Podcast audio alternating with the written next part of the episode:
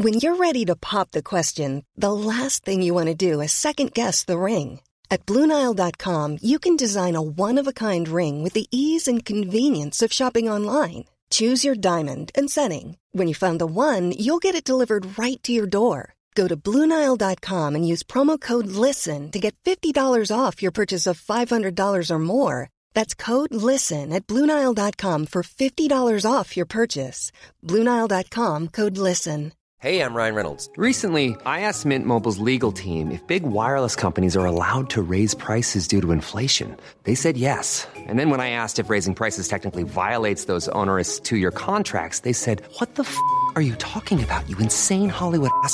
So to recap, we're cutting the price of Mint Unlimited from $30 a month to just $15 a month. Give it a try at mintmobile.com slash switch. $45 up front for three months plus taxes and fees. Promo rate for new customers for limited time. Unlimited more than 40 gigabytes per month. Slows. Full terms at mintmobile.com.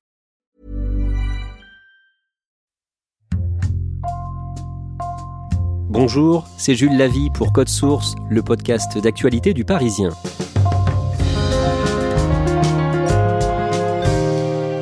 La polémique McKinsey s'est invitée dans les dernières semaines de la campagne présidentielle. En résumé, un rapport du Sénat pointe une explosion des dépenses de l'État dans les cabinets de conseil, et l'un de ces cabinets, McKinsey, est mis en avant parce qu'il est accusé de ne pas payer d'impôts en France grâce à sa politique d'optimisation fiscale et parce que plusieurs de ses dirigeants connaissent bien Emmanuel Macron. Code Source fait le point sur cette polémique aujourd'hui avec deux journalistes du Parisien, Aubin Laratte du Pôle News et Pierre Morer du service politique.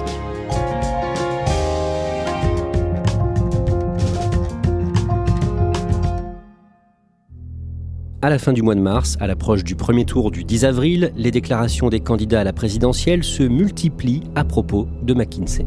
Emmanuel Macron apparaît comme un chef de l'État qui n'a pas confiance dans l'État.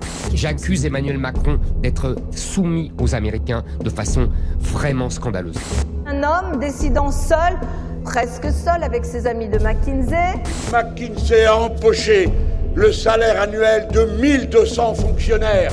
Le gouvernement semble, dans cette affaire, avoir quelque chose à cacher. On a l'impression que ça n'est pas transparent. C'est un scandale d'État à partir du moment où vous mettez un milliard d'euros pour mettre des cabinets de consultants au cœur des politiques publiques. Pierre Morer, d'un mot, à ce moment-là, McKinsey devient un sujet incontournable de la campagne? Oui, en fait, tous les adversaires du chef de l'État ont l'impression d'avoir trouvé la martingale pour lui taper dessus. Ils s'en saisissent et surtout sur le terrain, euh, lors des déplacements des soutiens du chef de l'État, on constate que euh, à chaque fois, il y a des opposants qui crient McKinsey euh, comme on brandit une insulte.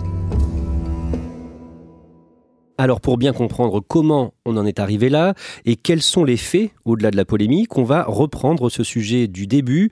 Aubin Laratte, tout commence en janvier 2021 quand deux médias, Politico et Le Canard enchaîné, reviennent sur le lancement de la campagne de vaccination contre le Covid en France. Oui, à ce moment-là, la campagne de vaccination en France, elle est lente, elle est poussive. Et donc Politico, dans un article, va tenter d'expliquer cette raison et au détour de quelques lignes, Politico va expliquer que le gouvernement a missionné un cabinet de conseil, en l'occurrence McKinsey, pour l'aider dans la logistique de la vaccination. Et le canard enchaîné le lendemain va publier un article qui va dire euh, sensiblement la même chose que le gouvernement a missionné McKinsey pour l'aider dans la campagne de vaccination. Ça fait beaucoup parler à ce moment-là? Après l'article Canard enchaîné, effectivement, il y a des questions qui se posent et effectivement, tout le monde le reprend et là commence une polémique autour du cabinet McKinsey. Monsieur le député euh, Pierre Darvé... Pierre Morer, dans la foulée, le ministre de la Santé Olivier Véran est auditionné à l'Assemblée nationale par les députés de la Commission des affaires sociales et il est interrogé sur McKinsey. Il débute l'opération déminage. Il dit qu'il est tout à fait classique et cohérent que le gouvernement s'appuie sur l'expertise du secteur privé. Je pourrais aussi vous proposer de regarder dans les archives de l'État, vous verrez qu'y compris dans les gouvernements auxquels les communistes ont participé, il n'a pas été rare du tout que les ministères, pas que la santé d'ailleurs, d'autres ministères fassent appel à des sociétés privées de conseil. Un peu plus tard dans l'après-midi, face aux sénateurs euh, de la même commission, il répète que ça ne le choque pas, que ce cabinet appuie d'autres ministères à l'étranger. Il ajoute que le cabinet leur délivre des conseils variés uniquement sur l'opérationnel et que toutes les grandes décisions restent prises par son ministère. Avant d'aller plus loin, Aubin Laratte, c'est quoi McKinsey? Alors McKinsey, c'est un cabinet de conseil américain qui a été fondé en 1926 aux États-Unis par M. Monsieur McKinsey. Et comme tous les cabinets de conseil, son job, c'est de travailler auprès du secteur public ou du secteur privé pour apporter des recommandations ou des conseils dans des réformes. C'est une grosse entreprise. Est-ce qu'on sait combien elle emploie de, de salariés dans le monde et en France? McKinsey, elle est présente dans plus de 60 pays et dans le monde, elle a 30 000 salariés, dont 600 en France. Toujours début 2021, le 6 février, le journal Le Monde publie un article décrivant l'historique des liens entre le président Emmanuel Macron et McKinsey. Cet article rappelle notamment qu'Emmanuel Macron a rencontré plusieurs membres de McKinsey en 2007 quand il a travaillé sur la commission Attali, commission destinée à proposer des réformes économiques au président Nicolas Sarkozy. Oui, tout à fait. Emmanuel Macron, euh, à l'origine, il est euh, inspecteur des finances et en 2007, il va être rapporteur général de cette commission, euh, la commission Attali. Et il va rencontrer à ce moment-là Éric Labbé, qui est l'un des directeurs associés de McKinsey France qui est dans cette commission avec Emmanuel Macron. Et Eric Labbé va mettre à disposition de cette commission les services de son cabinet de conseil en mettant à disposition de, cette commission des consultants. Et dans les conseillers de McKinsey euh, qui travaillent sur la commission Attali, il y a un, certain Karim Tadjedine. Alors c'est à ce moment-là un consultant qui est mis à disposition par McKinsey auprès de la, commission Attali, donc il va rencontrer à ce moment-là Emmanuel Macron. Et euh, aujourd'hui, il est toujours à McKinsey, il est responsable du secteur public. Et en 2017, il a contribué à la campagne d'Emmanuel Macron en apportant des analyses et, des conseils dans, la campagne de façon bénévole et sur son temps personnel.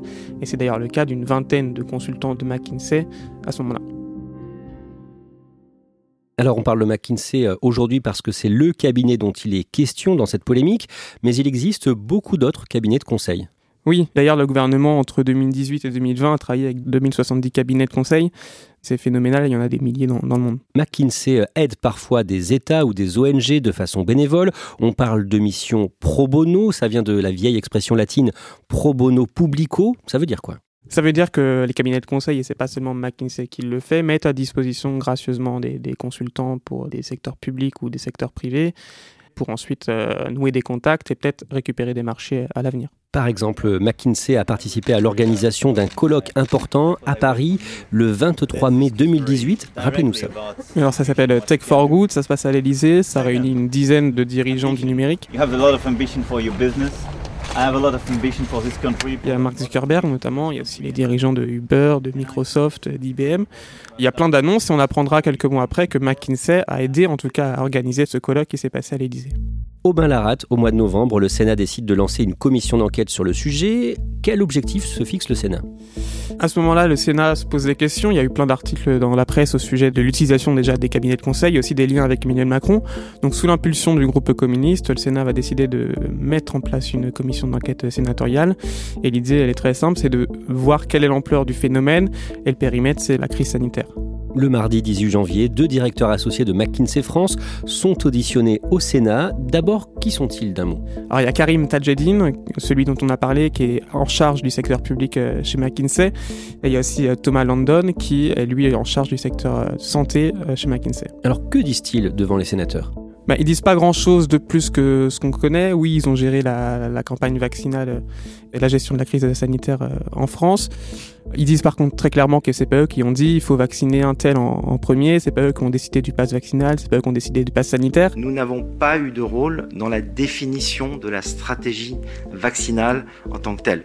Notre rôle a été dans l'opérationnalisation et donc les choix tels que qui vacciner dans quel ordre, quel vaccin utiliser, les décisions sur le pass vaccinal, les actions de communication, tous ces éléments-là étaient exclus de notre périmètre d'intervention. Ils se sont uniquement concentrés sur la logistique et sur euh, l'opérationnel. Ils sont interrogés euh, également sur euh, les impôts que paye ou non McKinsey en France. On sait à ce moment-là que la maison mère de McKinsey est installée au, Delaware, qui est un paradis fiscal aux États-Unis où les entreprises s'installent parce qu'on paye très peu d'impôts. Et Karim Tadjedine va dire que oui, McKinsey est en règle avec les règles fiscales françaises et que oui, McKinsey paie ses impôts sur la société en France. L'ensemble de nos activités, secteur public, secteur privé et l'ensemble des contrats de travail sont portés par cette société de droit français. Est-ce que ça signifie que vous êtes soumis aux impôts français comme n'importe quelle société? Bien sûr, Monsieur le Président. À cette période, à la mi-janvier, une circulaire du gouvernement se donne pour objectif de réduire de 15% les dépenses en prestations de conseil. Aubin Laratte, le mercredi 16 mars, la commission d'enquête sénatoriale rend son rapport. D'abord, que dit ce rapport sur les dépenses de l'État en conseil Alors ce rapport, il dit que les dépenses de l'État en conseil sont phénoménales. En 2021, c'est 893 millions d'euros. C'est deux fois plus qu'en 2018. Ces dépenses, elles comprennent que les dépenses des ministères pour les cabinets de conseil. Mais quand on ajoute les opérateurs publics que peuvent être euh, Pôle emploi ou la Caisse des dépôts et des consignations, c'est au moins 1 milliard d'euros qui ont été dépensés en cabinet de conseil en 2021. Quelle proportion McKinsey représente dans ce total? McKinsey, finalement, c'est pas grand-chose. Ils ont empoché 12 millions d'euros pour la campagne euh, vaccinale ou en tout cas pour la gestion de la crise sanitaire. C'est finalement que 1% entre 2018 et 2020 des dépenses euh, des cabinets de conseil par l'État. Une précision que le gouvernement donnera plus tard, c'est que ce montant comprend en grande partie des dépenses informatiques. Expliquez-nous ça. Oui, en fait, il y a deux types de conseils. Il y a des conseils stratégiques où là, les, cabinets de conseil vont vraiment imaginer des réformes ou en tout cas euh, donner des pistes pour des réformes. Et ensuite, des conseils très techniques, un peu moins stratégiques, et qui sont essentiellement informatiques. Par exemple, comment améliorer un système ou mettre en place un, un système. Aubin Laratte, ce rapport évoque aussi les impôts versés en France par McKinsey. Oui, et ce qu'on apprend en ce moment-là, c'est que McKinsey, pendant au moins 10 ans, n'a pas déclaré de bénéfices, donc affiché un résultat fiscal de 0 euros, ce qui fait que McKinsey France n'a pas payé d'impôts sur les sociétés euh, à ce moment-là. Comment c'est possible qu'une grosse entreprise comme McKinsey n'ait pas dégagé de bénéfices en France sur 10 ans? Alors, il y a plein d'entreprises qui utilisent ce procédé. En fait, la société mère qui est installée aux États-Unis va facturer à sa filiale euh, française des produits ou des services. En l'occurrence, McKinsey facture euh, l'utilisation de la marque à sa filiale française pour rendre négatif le résultat fiscal. Ça crée des dépenses qui réduisent le bénéfice. Dernier point sur ce rapport, euh, Aubin, il donne des exemples de missions dont l'utilité peut prêter à débat après coup, comme une mission sur l'avenir du métier d'enseignant. Tout à fait, c'est un colloque qui devait être organisé euh, avant la, crise sanitaire et sur lequel McKinsey a travaillé pour plusieurs centaines de milliers d'euros. Et ce colloque, finalement, il n'a jamais eu lieu. Et même le ministère de l'Éducation dit que le travail pour lequel McKinsey a été missionné, on ne sait pas si ça a été utile et le montant de, cette facture était proche de 500 000 euros. Pierre Morer, le dimanche 20 mars, Bruno Le Maire, le ministre de l'économie, est l'invité du grand jury RTL Le Figaro LCI et il est interrogé sur la fiscalité de McKinsey. En fait, ce jour-là, il se montre ferme pour tenter de clore la polémique. Il assure que toutes les procédures ont déjà été engagées par la Direction générale des finances publiques et il répète encore une fois McKinsey paiera. Vous savez, ça fait cinq ans, vous l'avez rappelé, que je suis ministre de l'économie et des finances. Et un des grands combats que j'ai livré, c'est le combat contre l'optimisation fiscale. McKinsey ne passera pas entre les mailles du filet.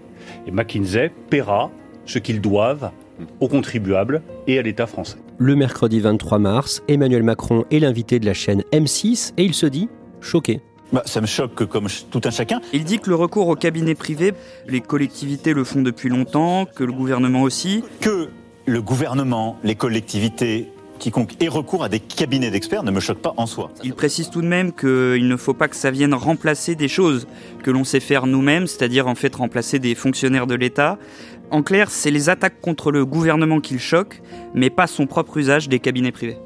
Aubin Laratte, le vendredi 25 mars, le Sénat annonce saisir la justice. En fait, quand on est interrogé par une commission d'enquête parlementaire, on n'a pas le droit de mentir. Sinon, c'est un parjure et on peut être sanctionné euh, pénalement. Et donc, le Sénat estime à ce moment-là que quand Karim Tadjedine dit que McKinsey France paie des impôts en France et paie l'impôt sur les sociétés, c'est un mensonge. Donc, le Sénat saisit la justice.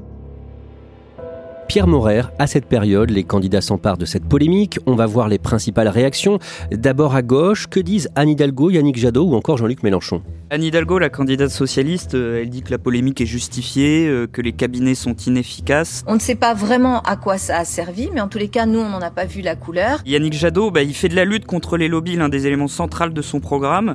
Donc il fustige la collusion entre le gouvernement et les cabinets de conseil, en disant notamment euh, qu'ils n'ont jamais autant été récompensés que pendant ce quinquennat. McKinsey, comme le président Macron, ils ont été pour les services publics obsédés par une vision d'entreprise des services publics. Jean-Luc Mélenchon, lui, il dénonce un scandale d'État. Il dit notamment que l'État paye pour se démembrer. La polémique McKinsey fait aussi beaucoup réagir à droite, bien sûr, de Valérie Pécresse à Marine Le Pen, en passant par Éric Zemmour. Que dit Valérie Pécresse? La candidate des Républicains exige qu'Emmanuel Macron rende des comptes. C'est scandaleux parce que les Français en ont assez de voir que leur argent leur est confisqué par ces grands groupes, mais aussi par euh, tous ces réseaux mafieux qui organisent aujourd'hui du vol. Pour Marine Le Pen, c'est du pain béni. Elle dénonce euh, aussi un scandale d'État. Elle dit que si Emmanuel Macron est réélu, McKinsey continuera à se gaver d'argent public. Le scandale McKinsey constitue indéniablement la marque d'un mépris d'abord inadmissible et peut-être d'une défiance humiliante pour les millions de fonctionnaires français. Éric Zemmour s'est lui fendu d'une lettre, euh, d'une vidéo sur les réseaux sociaux sur l'affaire, euh, et il accuse McKinsey d'avoir travaillé gratuitement pour la campagne d'Emmanuel Macron en 2017. Aubin Laratte, le samedi 26 mars, McKinsey France donne des précisions concernant sa fiscalité en France dans un communiqué. McKinsey continue de dire ce que Karim Tadjedine a dit lors de la commission d'enquête euh, sénatoriale, que McKinsey respecte les règles fiscales françaises, que tout est en règle, que une de ses filiales a payé l'impôt sur les sociétés pendant six ans, et que entre 2011 et 2020, McKinsey a payé plus de 422 millions d'euros d'impôts et de charges sociales. Les charges sociales, ça peut être les charges des salariés en France et McKinsey assume recourir à ce qu'on appelle les prix de transfert qu'on a expliqués. Malgré tout, on ne comprend pas vraiment la différence entre ces quelques 400 millions d'euros d'impôts versés selon McKinsey en France et le zéro avancé par la commission sénatoriale. En fait, McKinsey, c'est tentaculaire, il y a plein de filiales, donc on ne comprend pas trop quelle filiale a payé des impôts, quelle filiale n'a pas payé d'impôts. Donc là, il y a un contrôle fiscal qui est en cours et euh, il dira si c'est légal ou pas. Bonjour, Monsieur le Président de la République. Bonjour. Emmanuel Macron, candidat à la présidentielle. Pierre Morer, le lendemain, le dimanche 27, Emmanuel Macron est invité euh, sur France 3 et bien sûr, la question lui est posée. Il est comment d'abord et que dit-il? Subitement, il change de ton quand il est interrogé euh, par l'intervieweur sur McKinsey. Il se montre euh, très irrité, il se défend euh, avec vigueur. Et donc, à ceux qui ont l'impression que l'affaire recèle des combines, il dit c'est faux. Donc, le non-paiement pardon, de l'impôt sur les sociétés. Non, mais là, il faut être très clair, parce qu'on a l'impression qu'il y a des combines. C'est faux. Il y a des règles de marché public. La France est un pays de droit. S'il y a des preuves de manipulation, que ça aille au pénal. et il répète que sinon, c'est du pénal. Emmanuel Macron est en déplacement à Dijon le lendemain, le lundi 28 mars. Il défend à nouveau l'usage des cabinets de conseil. Quand on veut aller très vite et très fort sur une politique, dit-il, il faut parfois avoir recours à des prestataires extérieurs à l'État. Le mercredi 30, au Bain-Larat, deux ministres tiennent une conférence de presse sur le sujet au ministère de l'économie. Oui, c'est une conférence de presse qui a duré plus d'une heure et c'est assez rare depuis le début du quinquennat que le gouvernement s'explique sur des polémiques. Donc là, pendant plus d'une heure, deux ministres, euh, Amélie de Montchalin qui est en charge de la fonction publique et Olivier Dussault en charge du budget, vont expliquer pourquoi le gouvernement fait usage des cabinets de conseil. là, ils veulent mettre fin aux, fake news, comme ils disent, et euh, à la désinformation autour de, de ce sujet. Et ils vont aussi dire que les cabinets de conseil et les dépenses des cabinets de conseil, c'est seulement 0,3% de la masse salariale de l'État. Et donc quand on dit qu'on remplace l'État par les cabinets de conseil, c'est faux. Pierre Morer, le samedi 2 avril, Emmanuel Macron évoque la polémique McKinsey, sans citer le nom de ce cabinet de conseil, pendant son grand meeting à la Défense Arena à Nanterre, près de Paris. Ces derniers jours, j'ai entendu parler beaucoup d'évasion fiscale et de cabinets américains. Bon. Euh, simplement, je voulais rappeler à tous ceux qui s'en indignent qu'ils les ont à chaque fois utilisés. Cette attaque, elle vise en particulier euh, Valérie Pécresse, qui avait eu recours à un cabinet de conseil quand elle était ministre de l'enseignement supérieur de Nicolas Sarkozy. Ensuite, Emmanuel Macron développe un, autre axe de réponse. Il dit que vouloir se battre contre l'optimisation fiscale, on ne peut le faire qu'avec l'ensemble des autres pays européens. Donc là, clairement, il vise euh, Marine Le Pen, Éric Zemmour et pourquoi pas Jean-Luc Mélenchon. Le jeudi 6 avril, le parquet national financier a annoncé avoir ouvert une enquête préliminaire dans ce dossier le 31 mars, enquête pour blanchiment aggravé de fraude fiscale. Pierre Morer, cette polémique complique la campagne d'Emmanuel Macron? Oui, très clairement. En Macronie, on est mal à l'aise. Cette accusation, elle renvoie Emmanuel Macron à son image de banquier. C'est un ancien de chez Rothschild. Et une partie de son temps de parole est occupée par la polémique.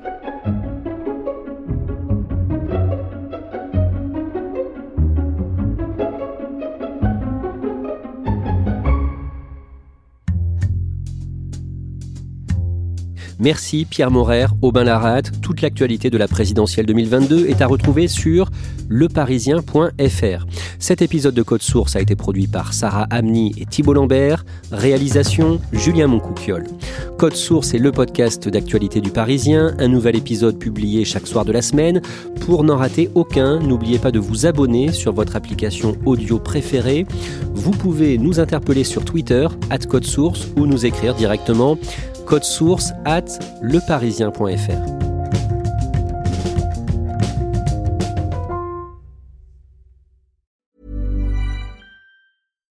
deserves the best, and there's no better place to shop for Mother's Day than Whole Foods Market. They're your destination for unbeatable savings, from premium gifts to show-stopping flowers and irresistible desserts. Start by saving 33% with Prime on all body care and candles. Then get a 15-stem bunch of tulips for just $9.99 each with Prime. Round out Mom's menu with festive rosé, irresistible berry chantilly cake, and more special treats. Come celebrate Mother's Day at Whole Foods Market. When you need mealtime inspiration, it's worth shopping Kroger, where you'll find over 30,000 mouthwatering choices that excite your inner foodie. And no matter what tasty choice you make, you'll enjoy our everyday low prices, plus extra ways to save, like digital coupons worth over $600 each week. You can also save up to $1 off per gallon at the pump with fuel points. More savings and more inspiring flavors make shopping Kroger worth it every time. Kroger, fresh for everyone. Fuel restrictions apply.